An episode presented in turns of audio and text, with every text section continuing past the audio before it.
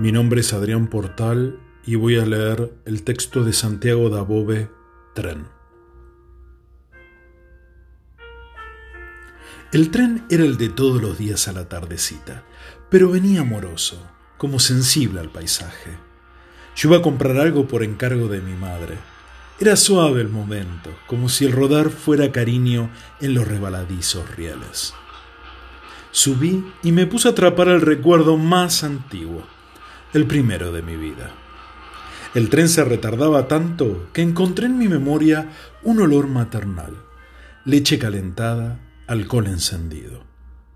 Eso hasta la primera parada, Aedo. Después recordé mis juegos pueriles y ya iba hacia la adolescencia cuando Ramos Mejía me ofreció una calle asombrosa y romántica, con su niña dispuesta al noviazgo. Allí mismo me casé, Después de visitar y conocer a sus padres y al patio de su casa, casi andaluz. Ya salíamos de la iglesia del pueblo cuando oí tocar la campana. El tren proseguía el viaje. Me despedí y como soy muy ágil, lo alcancé. Fui a dar a Ciudadela, donde mis esfuerzos querían recordar un pasado quizás imposible de resucitar.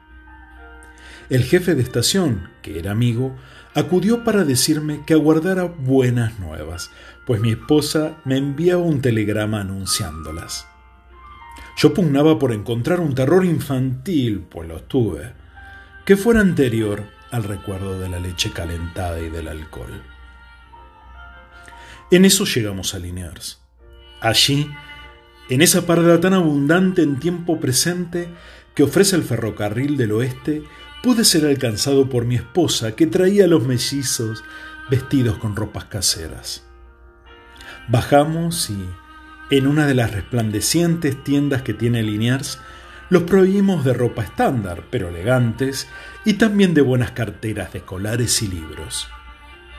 Enseguida alcanzamos el mismo tren en que íbamos, y que se había demorado mucho, porque antes había un tren descargando leche.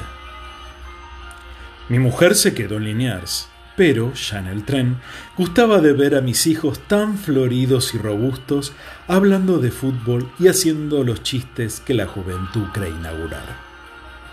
Pero en Flores me aguardaba lo inconcebible, una demora por un choque con vagones y un accidente en un paso a nivel.